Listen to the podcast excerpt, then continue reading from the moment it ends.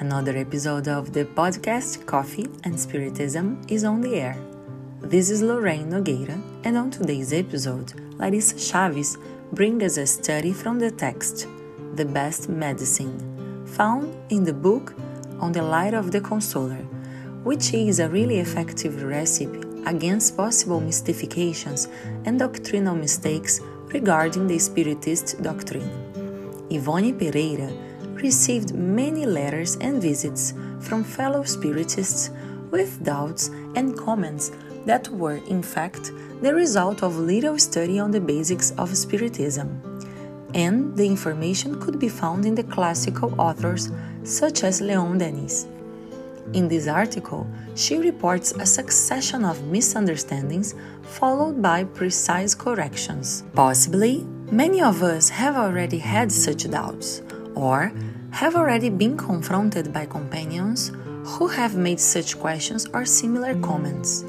And they have to do with things such as seeking mediums for explanations about the causes of their illness, as well as authorization to seek or not a doctor. Claiming that treatment from earth physicians are not needed as they are here expiating faults.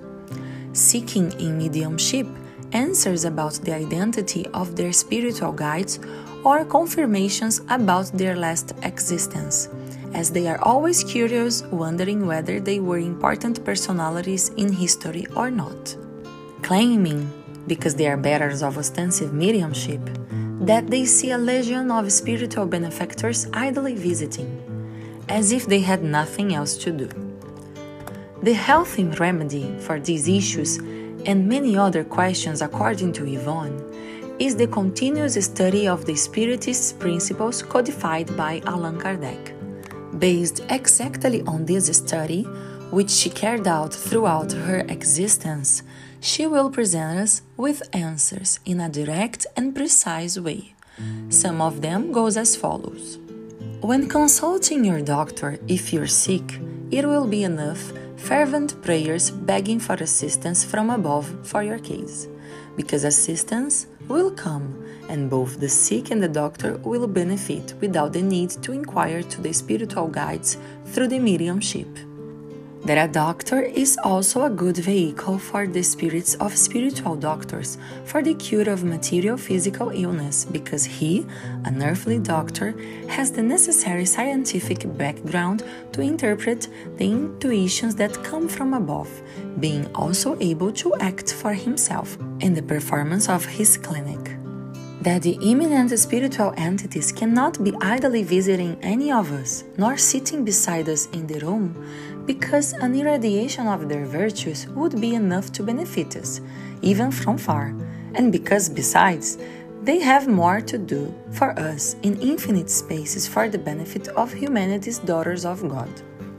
That the best way to get some revelations about our spiritual past or any interesting news about spirituality will be by wishing nothing and asking for nothing, and instead fulfilling our duty as Spiritists, renewing our character every day, reforming our bad habits, re educating the mind and heart, helping others, exercising as much good as possible in order to tune our psychic forces with the higher vibrations of spirituality, but never demanding from our spiritual guides explanations that they cannot and should not give, because the laws of God do not allow it. That the answers to our indiscreet inquiries are commonly the result of the mystification of playful spirits who amuse themselves with our vanity, making us suppose that we are reincarnated empires or princes, when almost always we were nothing but miserable obsessors with high load of responsibilities. This is how, dear friends, we must use the medication prescribed in the Gospel according to Spiritism by the Spirit of Truth. Spiritists love each other. This is the first teaching. Instruct you. This is the second. May the peace be among us all, and until the next episode of Coffee and Spiritism.